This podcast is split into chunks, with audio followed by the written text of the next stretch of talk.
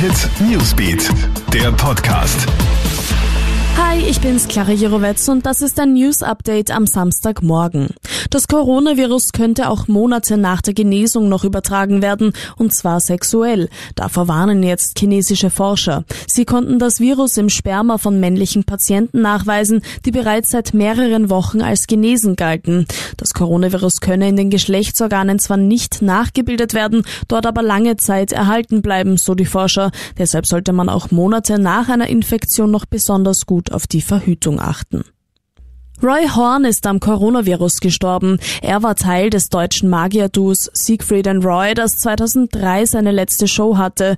Damals ist Roy Horn ja von einem Tiger angegriffen und schwer verletzt worden. Von dem schweren Blutverlust, Schlaganfällen und einer Gehirnoperation nach dem Unfall konnte er sich nie mehr wirklich erholen. Sein Magier-Kollege und bester Freund Siegfried Fischbacher hat nun bekannt gegeben, dass Horn im Alter von 75 Jahren am Coronavirus gestorben sei.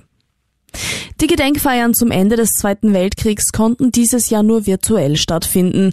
Gestern vor 75 Jahren war Tag der Befreiung und normalerweise wird das am Wiener Heldenplatz mit Zehntausenden Gästen gefeiert. Wegen Corona wurden die Gedenkfeiern aber in einen Livestream verlegt und auch Bundespräsident Alexander van der Bellen hat sich online mit einer Videobotschaft zu Wort gemeldet.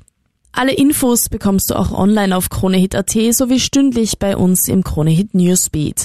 Ciao und bis bald. KroneHit Newsbeat, der Podcast.